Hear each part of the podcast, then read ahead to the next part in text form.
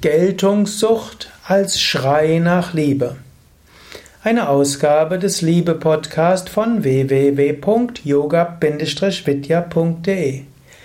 Ich meine ja, alles menschliche Verhalten kann man deuten als Schrei nach Liebe.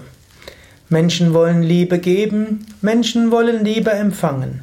Und fast alles, was Menschen tun, kann man sehen als ein Schrei nach Liebe. Und so ist es auch mit der Geltungssucht. Es gibt Menschen, die wollen sich immer in den Vordergrund stellen.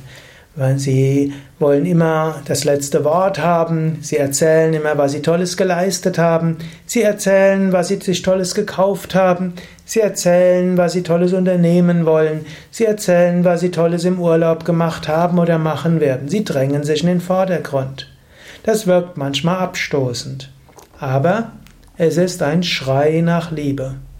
Wenn du also jemanden in deiner Umgebung hast, von dem du irgendwie spürst, dass er große Geltungssucht hat und vielleicht sogar dich nervt diese Geltungssucht, dann überlege mal, ist es vielleicht Schrei nach Liebe?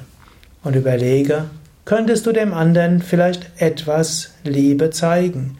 Könntest du ihm etwas Liebe geben? Könntest du ihn oder sie vielleicht auch berücksichtigen? Vielleicht ihm eine kleine Anerkennung geben? Ihm oder ihr ein kleines Kompliment machen, vielleicht sogar ohne, dass er sich selbst über alle Maßen liebt.